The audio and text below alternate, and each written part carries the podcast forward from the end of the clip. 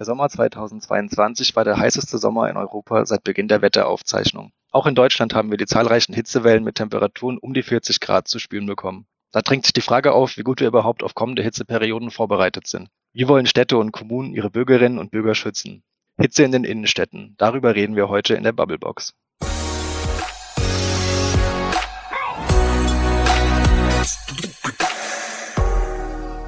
Ich bin der Emanuel und spreche heute mit Julia Di Biasi über Hitze in den Innenstädten. Du hattest dich bei deiner Recherche ja mit dem Thema beschäftigt. Erstmal ganz allgemein, damit man ein Bild davon bekommt, was sind denn überhaupt die Gefahren von Hitze? Also warum ist das Thema überhaupt relevant für uns? Was muss man dazu wissen? Wer gehört vielleicht zu den Risikogruppen? Genau. Hi. Erstmal schön, äh, bei euch zu Gast zu sein in der Bubblebox. Ähm, ja, das Thema Hitze ist ein großes, eines, was uns jetzt im Moment immer stärker beschäftigt. Wir merken es alle, es wird im Sommer immer wärmer. Wir haben immer mehr von den sogenannten Trobennächten und von den Hitzetagen und Hitzeperioden, wo wir 40 Grad nicht nur ankratzen, sondern teilweise auch schon überschreiten. Ähm, Deswegen ist Hitze einfach ein Thema, was uns beschäftigt. Und zwar beschäftigt uns das, weil Hitze gar nicht so ungefährlich ist für die besonders vulnerablen Gruppen, nennt man die. Das sind also die Risikogruppen, ähm, die durch Hitze ja verschiedenste Symptome bekommen können. Oft äußert sich das mit Schwindel, mit Übelkeit. Da kriegt man Kreislaufprobleme und dann kann es ja zum Hitzschlag kommen oder zum auch zum Tod. Also ähm, es ist also gar nicht so ungefährlich und spannend an dem Thema Hitze ist wirklich, dass es die Naturkatastrophe ist in Deutschland, an der die meisten Personen sterben. Und ich glaube, das ist so ein bisschen das, was wir alle gerne unterschätzen. Weil wenn ich so denke an Todesfälle in Zusammenhang mit Naturkatastrophen, da denke ich an ja, so eine Flutwelle oder einen großen Sturm oder so. Und denke jetzt nicht als allererstes an Hitze, aber 95 Prozent der Todesfälle in Deutschland in Zusammenhang mit Naturkatastrophen sind ähm, basierend auf dem Thema Hitze. Und das ist einfach was, weswegen man sich damit beschäftigen muss. Und vielleicht nochmal zurück auch zu den Risikogruppen zu den Risikogruppen zählen insbesondere Kleinkinder. Ähm, es zählen dazu obdachlose Menschen, die besonders stark natürlich der Hitze ausgesetzt sind. Menschen mit starkem Über Übergewicht zählen aber auch dazu und ältere Personen oder ähm, behinderte Menschen sind halt besonders betroffen und äh, leiden auch unter der Hitze. Und ja, genau, deswegen ist es wichtig, sich mit dem Thema auseinanderzusetzen und so ein paar Dinge zu beherzigen, um, um einfach gut gewappnet zu sein bei den hohen Temperaturen, die wir in Zukunft wahrscheinlich immer häufiger bekommen werden.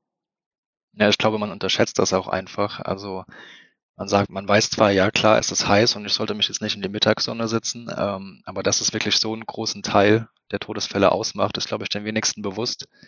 Und äh, da ist ja dann auch die Frage, wie wird es in Zukunft? Also in meiner Wahrnehmung ist es so, dass in diesem Sommer das erste Mal ein Sommer war, wo wir überhaupt so über Hitze geredet hatten. Es gab 2018 und 2015 auch schon Jahre, in denen es extrem heiß war. Ich habe das Gefühl, damals ist es noch nicht so angekommen, dass wir jetzt wirklich handeln müssen. Und daher dann auch sich die Frage stellt, wie wird es überhaupt in Zukunft? Also wie sieht es in unserer Region aus? Wie werden sich die Hitzetage da verändern? Kann man da vielleicht was zu sagen, wie sich das Ganze hier bei uns entwickeln wird? In Zukunft, also die Anzahl der Hitzetage zum Beispiel? Ja, vielleicht gehen wir noch mal kurz einen kleinen Schritt zurück, weil du es gerade schon angesprochen hast mit 2018, was so ein extrem heißes Jahr war. Ähm, da haben wir zum Beispiel eine allerdings nur geschätzte Anzahl von Toten, die im Zusammenhang mit Hitze verstorben sind in Deutschland von 8700 Menschen. Also das ist gar nicht so wenig. Ähm, spannend dabei ist natürlich, dass die Todeszahlen tatsächlich geschätzt sind, weil nämlich dieses Thema einfach immer noch nicht so auf dem Schirm ist vielerorts, kann man glaube ich so sagen. Und nur in Hessen und Berlin überhaupt äh, erfasst wird, wer im Zusammenhang mit Hitze stirbt. Also von den anderen Bundesländern gibt es gar keine validierten Zahlen, auch nicht von Rheinland-Pfalz, was natürlich auch äh, es schwierig macht, das dann wirklich als Gefahr zu identifizieren, Hitze an sich und äh, darauf dann auch zu reagieren. Ne? Also wenn man nicht weiß, okay, äh, da ist eine Gefahr, dann äh, wird natürlich auch deren Relevanz nicht so stark eingeschätzt. Ich glaube, das ist so ein Thema. Und das andere Thema, was du gerade schon angesprochen hast, sind natürlich die Hitzetage, die zunehmen. Also nach meiner Wahrnehmung nehmen die überall zu. Ähm, ganz, ganz besonders stark in, in den Städten natürlich, die stark versiegelt sind. Also nicht umsonst hat zum Beispiel Frankfurt, ist ja auch gar nicht so weit weg von Mainz, ähm, die Spitznamen bekommen als Hitzehauptstadt Deutschlands. Das äh, ist schon sehr charmant. Braucht man sich, glaube ich, nichts drauf einbilden. Und ähm, dass die Hitzetage in Zukunft weiter zunehmen werden mit äh, der Verstärkung der Klimakrise, ja, das kann man, glaube ich, so sagen. Aber ich weiß, du hast dich auch eingelesen, zum Beispiel in die Region Worms und kannst vielleicht da ganz konkret was dazu sagen, wie sich da die Hitzetage ja, verändern werden und wie die steigen werden in Zukunft. Genau, ja, das stimmt. Also wir haben in Worms, wo es in diesem Jahr auch wirklich sehr heiß war, haben wir jetzt durchschnittlich zehn Hitzetage, die in diesem Jahr sehr wahrscheinlich auch überschritten wurden. Und ähm, es gibt Untersuchungen, dass bis 2100 die Hitzetage auf durchschnittlich 40 Tage pro Jahr ansteigen werden, also eine Vervierfachung, was natürlich enorm ist. Also wenn man den ganzen Sommer sich mit der mit Hitzeperioden befassen muss, dann ist es natürlich essentiell, dass man darauf vorbereitet ist, weil man hat dieses Jahr gesehen, wie stark das die Leute belastet und dass da unbedingt die Notwendigkeit da ist, mit passenden Konzepten frühzeitig darauf zu reagieren, um dann vorbereitet zu sein. Und du hast es ja gerade auch schon gesagt zu den Sterbezahlen. Ich glaube, da ist es auch einfach schwierig, da die Todesfälle nicht so konkret sind. Für Kinder und ältere Leute ist es natürlich eine enorme Belastung durch die Hitze, die dann zu möglichen schon bestehenden gesundheitlichen Problemen dazukommt. Und das ist ja das, was das Ganze so schwierig macht und was wahrscheinlich es auch so schwierig macht, diese Sterbezahlen konkret zu erfassen.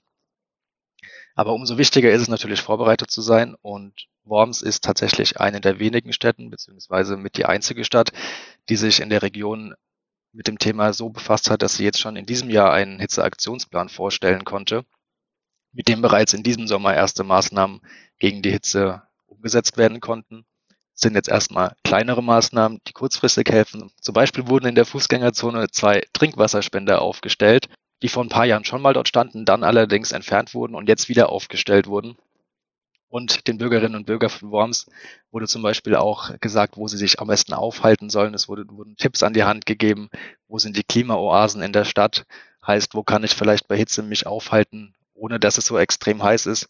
Und das ist natürlich die Frage, mit der sich Städte in Zukunft auseinandersetzen müssen. Du hast es schon angesprochen, Großteil der Stadtgebiete sind versiegelt, heißt auch nachts wird noch extrem viel Hitze abgegeben, da sich der Boden tagsüber enorm aufheizt und das Regenwasser bei Starkregen zum Beispiel auch gar nicht richtig abfließen kann. Also da steckt enorm viel dahinter und ja, umso wichtiger ist es mit passenden Konzepten darauf zu reagieren. Du hast dich in deiner Recherche ja auch mit Rheinland-Pfalz und Hessen beschäftigt, sprich mit der ganzen Region. Gab es dort dann auch andere Städte, die ähnliche Pläne erarbeitet haben oder die in irgendeiner Art und Weise dem Ganzen bereits jetzt schon entgegenwirken wollen? Ja, also vielleicht noch mal grob für den Hintergrund. Ähm, also von 299 Landkreisen in ganz Deutschland haben 80 Prozent keine Hitzeaktionspläne, also keine Konzepte bisher entwickelt, wie man sich äh, schützen kann vor der Hitze oder beziehungsweise wie Bürgerinnen und Bürger sich schützen können vor der Hitze. Denn darum geht's ja mal vordergründig. Ähm, aber ja, es gibt auch positive Beispiele natürlich aus den 20 Prozent, die sich eben schon vorbereitet haben. Und das ist einmal Worms, was du gerade schon äh, so schön angesprochen hast. Und äh, wenn man jetzt rüber guckt, einmal über die Landesgrenze nach Hessen, dann ist hier tatsächlich Offenbach einer der Vorreiter. Ähm, auch Offenbach hat schon einen eigenen Hitze-Aktionsplan verabschiedet. Die haben auch ganz spannende Elemente damit drin, versuchen mit, mit Veranstaltungen, wo sie über das Thema Hitze informieren, da einiges zu machen, ähm, haben Infoblätter gedruckt, äh, die in Seniorentreffpunkten zum Beispiel ausgegeben werden, wie man sich richtig verhält bei Hitze. Und was ich ein spannendes Element fand, weil es einfach so unglaublich naheliegend ist, ähm, auch in den öffentlichen Verkehrsmitteln diese Infoscreens einfach mit einzubinden und dort Hitzetipps zu geben. Ich weiß nicht, ob das in Worms auch gemacht wird das fand ich auf jeden Fall ganz gut, weil sonst ist es oft so der Punkt, dass es heißt, ja, es gibt doch auch die, die Hitzewarnung vom deutschen Wetterdienst und so weiter und so fort. Ja, die gibt es. Die werden äh, per Newsletter, also per E-Mail werden die rausgegeben. Die werden auf der Homepage äh, veröffentlicht vom deutschen Wetterdienst und ähm, natürlich noch in der App vom Deutschen Wetterdienst. Aber du merkst es schon, wir sind da überall total im mobilen Bereich unterwegs. Äh, du brauchst für alles davon Internet. Ähm, und ich frage mich halt, ob das so, ja, so zielgruppengerecht ist, weil wenn gerade insbesondere Senioren und Ältere auch gefährdet sind, weiß ich nicht, ob da jeder die App hat, ob da jeder auf die Homepage guckt oder in E-Mail-Newsletter. Also ich finde da manchmal, da müsste es noch so andere Angebote geben, damit man wirklich sicherstellen kann, dass man die Leute erreicht. Ähm, ich habe da auch in meiner Recherche mit jemandem gesprochen vom Deutschen Wetterdienst. Die sind sich dieser Problematik auch bewusst. Aber ich glaube, äh, sie arbeiten noch daran ähm, das noch ein bisschen zu optimieren vielleicht. Was da auch ein spannendes Angebot ist, ist, wenn man nach Kassel rüberschaut. Ähm, die haben zum Beispiel ein Hitzetelefon eingerichtet, ähm, wo sich Leute dann melden können, wenn die Temperaturen steigen und man merkt, okay, man bekommt gerade irgendwie mit der Hitze nicht so gut klar.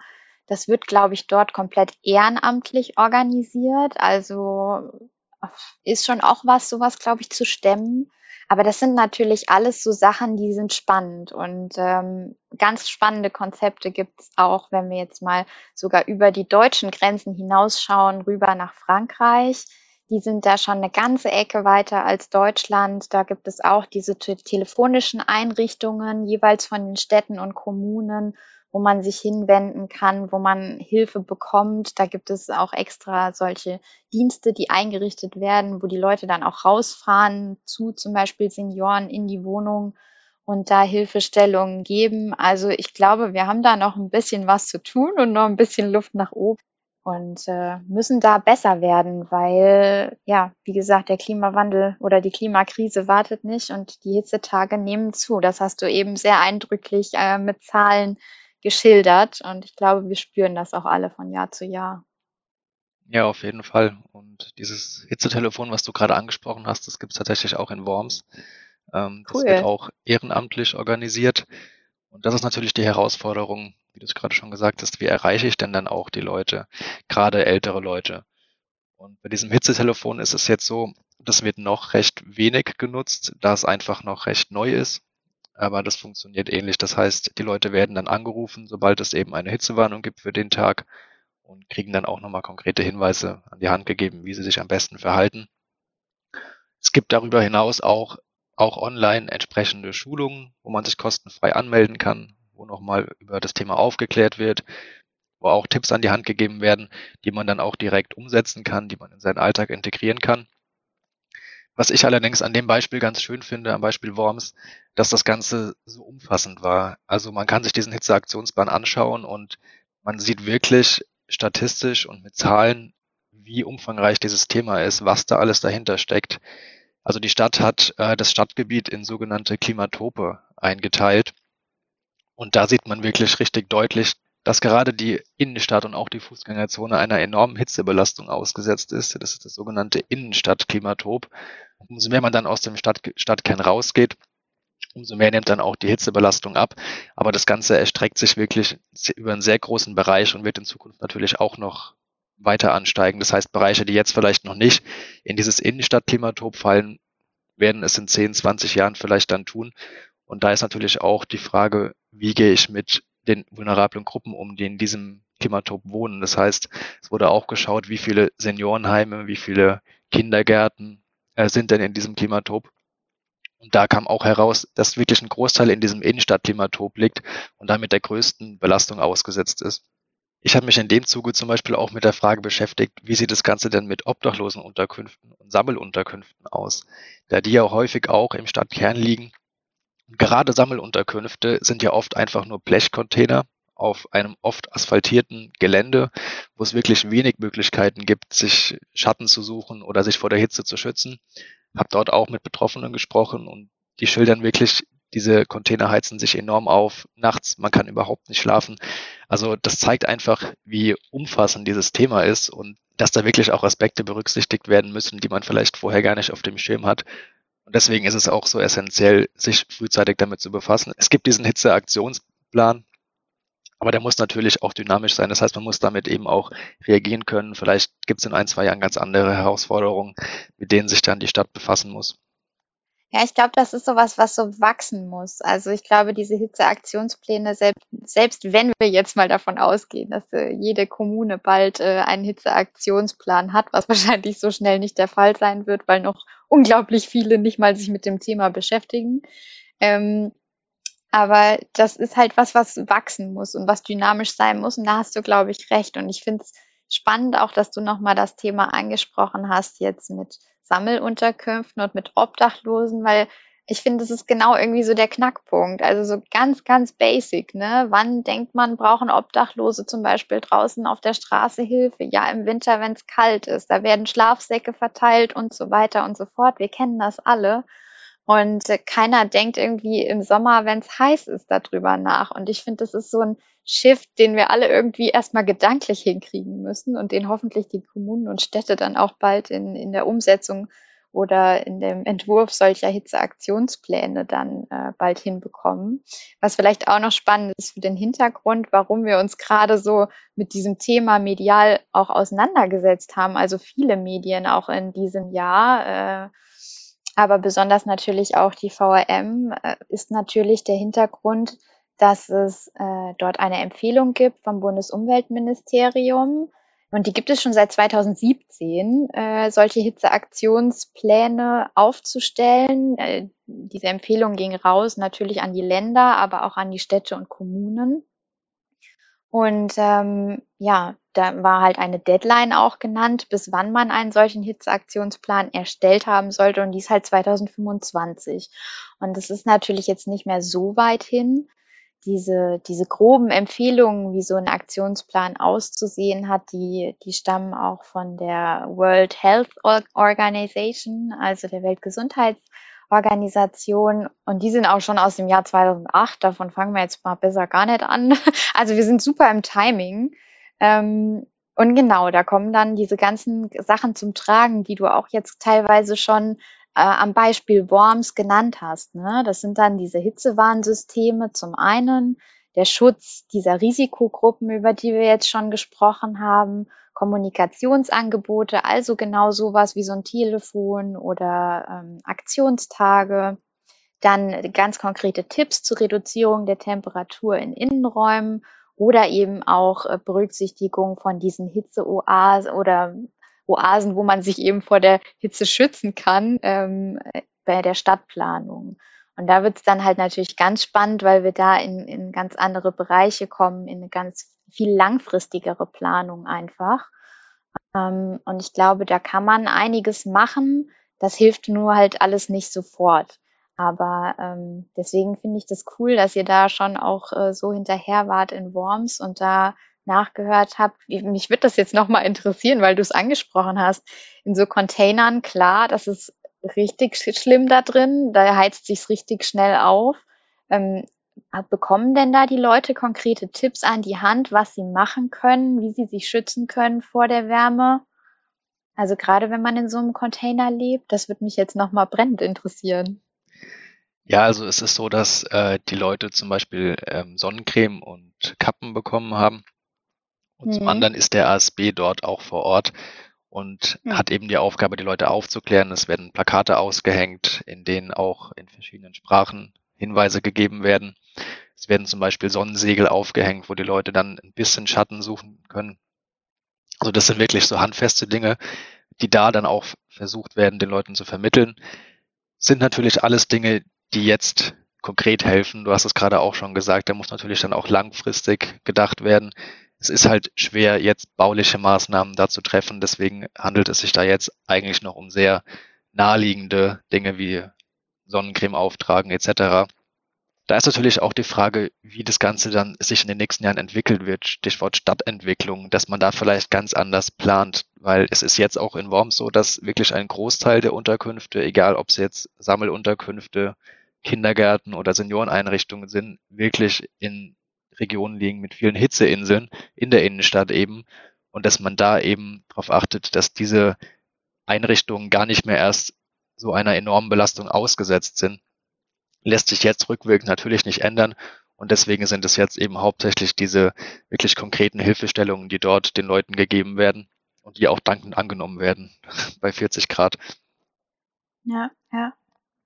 Ja, aber das ist ja schon mal ein spannender Punkt, ne? dass überhaupt äh, dieser Ansatz erstmal da ist, herauszufinden, wo sind überhaupt die ganz besonders heißen Orte in der Stadt und wie kann man das äh, in Zukunft berücksichtigen? Also ich meine, dass die meisten Sachen wahrscheinlich im Stadtzentrum liegen wegen der guten Erreichbarkeit und so weiter. Also gerade Schulen, Altenheime, Kindergärten und so weiter kann man sich irgendwie vorstellen, dass es damit zusammenhängt. Aber klar, dass eben auch andere Aspekte da eine Rolle spielen und dass das in Zukunft immer wichtiger wird, das ist halt einfach ja, das ist halt einfach wichtig, dass das allen klar wird. Das ist wie vergangenes Jahr es die Flutkatastrophe gab und dann haben alle Gemeinden und Kommunen erstmal angefangen zu analysieren, wo sind bei ihnen Gebiete, wo Hochwassergefahr bestehen könnte. Und genau das ist halt der Punkt, den wir jetzt bei der Hitze einfach auch brauchen und der dann im Rahmen von den Hitzeaktionsplänen dann eben auch passiert, damit man einfach solche Faktoren in Zukunft stärker mit berücksichtigen kann. Und ähm, ja, ich glaube, das ist einfach wichtig und wird in Zukunft auch immer wichtiger werden. Und deswegen sind diese Hitzeaktionspläne, das ist auch ganz cool, die sind irgendwie immer so ganz woanders äh, angesiedelt, als man sie zunächst vielleicht vermutet. Also in Hessen ähm, kümmert sich zum Beispiel das Sozialministerium darum, eben genau weil es so viele Einrichtungen betrifft, wie Kindergärten und so weiter. Ähm, die sind da dran, für das Land Hessen einen Hitzeaktionsplan zu entwerfen. Der soll im Frühjahr nächstes Jahr fertig sein, ähm, haben aber auch schon darauf verwiesen, dass es auch schon zum Beispiel für Alten- und Behinderteneinrichtungen Handlungsempfehlungen gibt, schon seit längerem.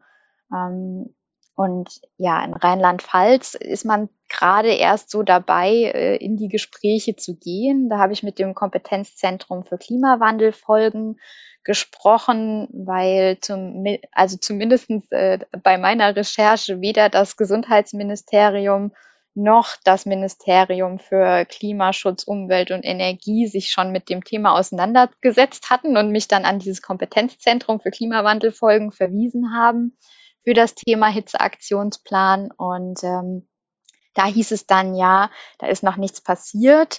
Und es wäre ja aber auch sehr sinnvoll, wenn das erstmal auf Landesebene ausgearbeitet werden würde und dann runtergebrochen wird auf die Kommunen, damit einfach die rechtlichen Rahmenbedingungen, um so einen Hitzeaktionsplan aufzusetzen, auch einfach geschaffen werden von Seite des Landes und die Kommunen dann einfach eine Basis haben, auf der sie arbeiten das ist ja insofern auch eine, eine schlüssige Argumentation, aber da wollte man halt eben diesen Sommer quasi erstmal noch in die Gespräche zu gehen, damit da überhaupt die Arbeit losgeht. Also nur noch mal, damit man sieht, wo wir gerade stehen und das bei so vielen warmen Sommern, die jetzt schon hinter uns liegen. Ähm, und neun Millionen gefährdeten oder potenziell gefährdeten Menschen in ganz Deutschland durch Hitze.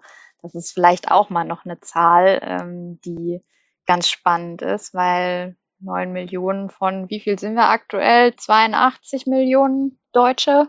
Ist es schon, ja, ist es schon eine Menge. Also eine Menge Leute, die da potenziell gefährdet sind durch Hitze. Und ähm, ja, und wenige Kommunen, die da bisher schon gut aufgestellt sind und scheinbar ja auch wenige Länder, leider. Ja, es wird ja in Zukunft dann auch noch mehr Leute betreffen. Also Stichwort demografischer Wandel. Du hast gerade neun Millionen Menschen gesagt. Die Zahl wird in Zukunft ja auch nicht kleiner werden. Und genau. bei, bei der geringen Anzahl an Kommunen, die sich jetzt schon mit dem Thema beschäftigen oder jetzt auch schon an einem Hitzeaktionsplan arbeiten, ist natürlich auch spannend, wie das Ganze dann aussehen wird, wenn jetzt Worms Offenbach schon einen Plan hat. Wenn wir irgendwann in ein paar Jahren an dem Punkt sind, wo dann vielleicht jede oder fast jede Kommune einen eigenen Hitzeaktionsplan hat, ist ja auch Potenzial da, voneinander zu profitieren. Dann hat die eine Stadt vielleicht eine Aktion, mit denen sie ihre Bürger besonders gut erreicht oder hat eine Idee, hat Maßnahmen erarbeitet, die auch für eine andere Kommune relevant sind. Und da bietet sich ja dann auch die Chance, gegenseitig voneinander zu profitieren und das Ganze noch weiter effizienter auszuarbeiten. Da, da stehen wir halt jetzt einfach noch am Anfang, dadurch, dass das Thema jetzt gerade erst in den Kommunen, in den Gemeinden wirklich so richtig angekommen ist. Ja, ja, das stimmt, ja. Da ist, äh, ja, und gerade, ne, wenn du es da wieder siehst, auch so ein bisschen aus Effizienzgründen und so weiter, ist es schon top-down jetzt nicht so ein schlechter Ansatz, dass also erst das Land was ausarbeitet und dann die Kommunen und die dann wiederum natürlich auch voneinander lernen können, das äh, ganz klar. Ähm, vielleicht versuchen wir noch mal so ein so einen kleinen Überblick zu geben über die Region. Ähm, da hat auch unsere andere Volontärskollegin, die Antonia Dietrich, nochmal einen Artikel drüber geschrieben gehabt. Ich weiß nicht, vielleicht packt ihr den ja auch in die Show Notes rein. Ähm, äh, da ging es so ein bisschen drum, wie die einzelnen Landkreise und Gemeinden im VRM-Verbreitungsgebiet momentan so dastehen in Sachen Hitzeaktionsplan. Wir haben jetzt schon gesagt, äh, Offenbach und Worms äh, sind ziemlich weit vorne mit dabei, auch wenn Offenbach jetzt nicht im VRM-Gebiet liegt. Ähm, auch Frankfurt liegt nicht im VRM-Gebiet, aber da wollen sie auch bis Jahresende schon einen eigenen Plan etabliert haben, tatsächlich. Aber wenn wir jetzt zum Beispiel mal nach Mainz schauen, nach Groß-Gerau schauen, nach Darmstadt oder auch nach Alzey-Worms, ähm, da sind auch schon eigene Hitzeaktionspläne jetzt in Arbeit, äh, so lautete die Auskunft von den jeweiligen äh, zuständigen Behörden. Und aber andere Landkreise gibt es dann wieder, wie zum Beispiel Wiesbaden oder der Landkreis Bergstraße oder auch der Rheingau-Taunus-Kreis, ja auch ein flächenmäßig relativ großer Kreis, die wollen erstmal tatsächlich warten, bis auf Landesebene ein Plan ausgearbeitet wurde und sich dann daran orientieren. Also auch hier, ne, es ist so ein bisschen gerade die Unsicherheit groß. Die einen denken jetzt, glaube ich, okay, sie müssen jetzt unbedingt loslegen. Das Thema ist groß und wichtig. Das ist natürlich auch so. Andere sind so ein bisschen in der Wartestellung. Was kommt da vom Land? Deswegen ist es einfach ein spannendes Thema. Ich glaube, es bleibt für uns als Journalisten spannend, da dran zu bleiben, wie sich das alles weiterentwickelt. Und äh, man kann nur hoffen, dass es dann bald äh, auf jeder Homepage von der Stadt und auf allen möglichen anderen Kanälen auch, auch das ist mir irgendwie nochmal wichtig zu betonen, Informationen einfach dazu gibt, was man tun kann bei Hitze, dass man ausreichend trinken soll und so weiter. Und es klingt teilweise alles so simpel, aber es ist, glaube ich, einfach noch nicht so immer angekommen. Und ähm, ja, es sind manchmal die kleinen Sachen, wie zum Beispiel Trinkwasserspender in öffentlichen Räumen und so weiter, die da schon unglaublich viel bewirken können. Aber auch das Bewusstsein einfach für dieses Thema zu schaffen. Weil auch da, ich glaube, wenn man im eigenen Bekanntenkreis oder Familienkreis schaut, da finden sich sicherlich auch genügend Risikopersonen, Personen mit Vorerkrankungen. Ähm, wir haben es jetzt lang und breit besprochen, wer da alles zur Risikogruppe zählt und diese Personen einfach in solchen Phasen nochmal auch selber persönlich zu unterstützen ähm, mit Tipps oder einfach als Ansprechpartner, wenn es den Personen bei 40 Grad gerade mal nicht so gut geht, äh, da zu fungieren. Ich glaube, das ist unglaublich wichtig und wertvoll und da müssen wir hinkommen. Ja, auf jeden Fall. Das ist ein spannender Punkt. Gerade auch, dass man als Privatperson da auch das kommuniziert, Verantwortung übernimmt und so ein bisschen lernt, sich damit abzufinden, einfach weil es so relevant ist für jeden von uns. Ja, ja. Jetzt haben wir ja schon sehr viel darüber geredet, wie man auf die bestehenden Problematiken reagieren kann, was man im Alltag für sich machen kann. Bist du denn bei deiner Recherche auch auf Wege gestoßen, wie man in Zukunft vermeiden kann, dass überhaupt so viele Hitzeinseln in den Innenstädten entstehen und dass diese Hitzebelastung überhaupt so groß wird? Also gibt es da bauliche Pläne oder Veränderungen, was Städte da tun können? Ja, also ich glaube, in Zukunft wird auf jeden Fall bei Stadtplanungsmaßnahmen es eine immer größere Rolle spielen, wenn denn mal analysiert wurde, wo solche Hitze Hotspots sind quasi ähm, und wo es kühlere Ecken gibt in der Stadt, ähm, dass man einfach bei der Standortwahl schon drauf achtet von äh, Kindereinrichtungen oder äh, Alten- und Pflegeheimen, dass man einfach da schon das einfach als Faktor mit in die Waagschale mit reinnimmt. Und ansonsten sind natürlich solche Dinge, die man tun kann, damit in der Stadt ein paar kühle Punkte geschaffen werden, das Entsiegeln von Flächen. Also ich glaube, da sind wir so äh, im Punkto, wir brauchen einen neuen Park oder wir brauchen mehr Parks, wir brauchen mehr Bäume in den Städten, wir brauchen einfach insgesamt mehr Grün. Ähm, dazu gehört auch die Begrünung von Dächern, die Begrünung von Fassaden. Auch da gibt's mittlerweile schon schöne Beispiele, je nachdem, wo man schaut. Und ähm, ich kenne sogar in Wiesbaden wurde debattiert, ob man äh, die Dächer von Bushaltestellen äh, begrünen könnte. Also das sind alles Dinge, die natürlich irgendwie zur Lösung beitragen und die uns helfen, die Stadt runterzukühlen. Und ähm, auch da sind wir wieder auch bei einem großen Thema, was dieses Jahr äh, in aller Munde war, mit der Versiegelung des eigenen Vorgartens äh, oder mit Schottergärten, die vielenorts jetzt verboten worden sind. Klar, auch, auch das Stückchen Grün, auch der Baum auf, im eigenen Garten, der macht was aus. Und ähm, das ist auch wieder der Appell, was jeder und jede zum eigenen Kleinklima quasi mit beitragen kann in der Stadt. Und das, was uns auf lange Sicht natürlich helfen wird, äh, gut durch diese zunehmenden Hitzeperioden zu kommen. Ja, auf jeden Fall. Also super wichtiger Punkt, was du da ansprichst.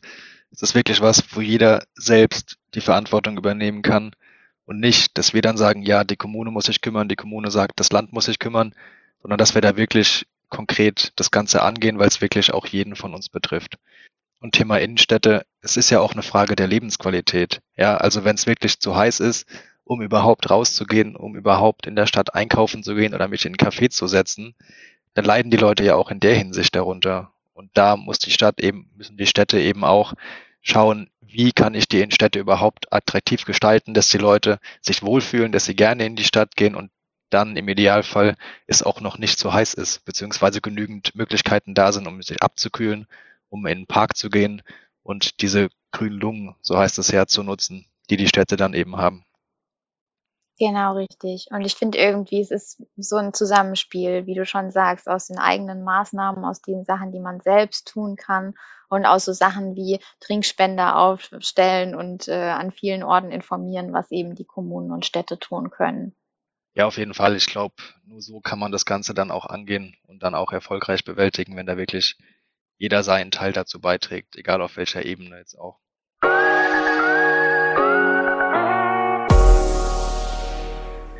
Man kann festhalten, wir stehen erst am Anfang, es gibt noch viel zu tun. Und da ist es natürlich auch spannend zu schauen, wie reagieren die Städte in Zukunft. Also ob nächstes Jahr dann auch die eine oder andere Stadt mehr einen Hitzeaktionsplan hat. Ich danke dir für deinen Input. Es war spannend, spannende Recherche. Vielen Dank. Danke, dass du da warst. Danke euch fürs Zuhören. Wenn ihr Anmerkungen oder Kritik habt, lasst es uns gerne wissen. Sendet uns eine Mail an audio.vrm.de. Wir freuen uns über eure Anmerkungen. In zwei Wochen gibt es die nächste Folge auf Spotify, überall wo es Podcasts gibt und wir hoffen, ihr seid auch dann dabei.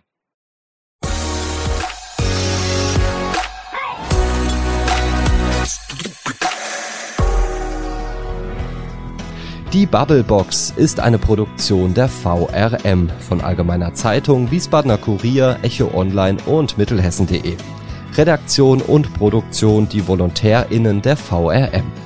Ihr erreicht uns per Mail an audio.vrm.de.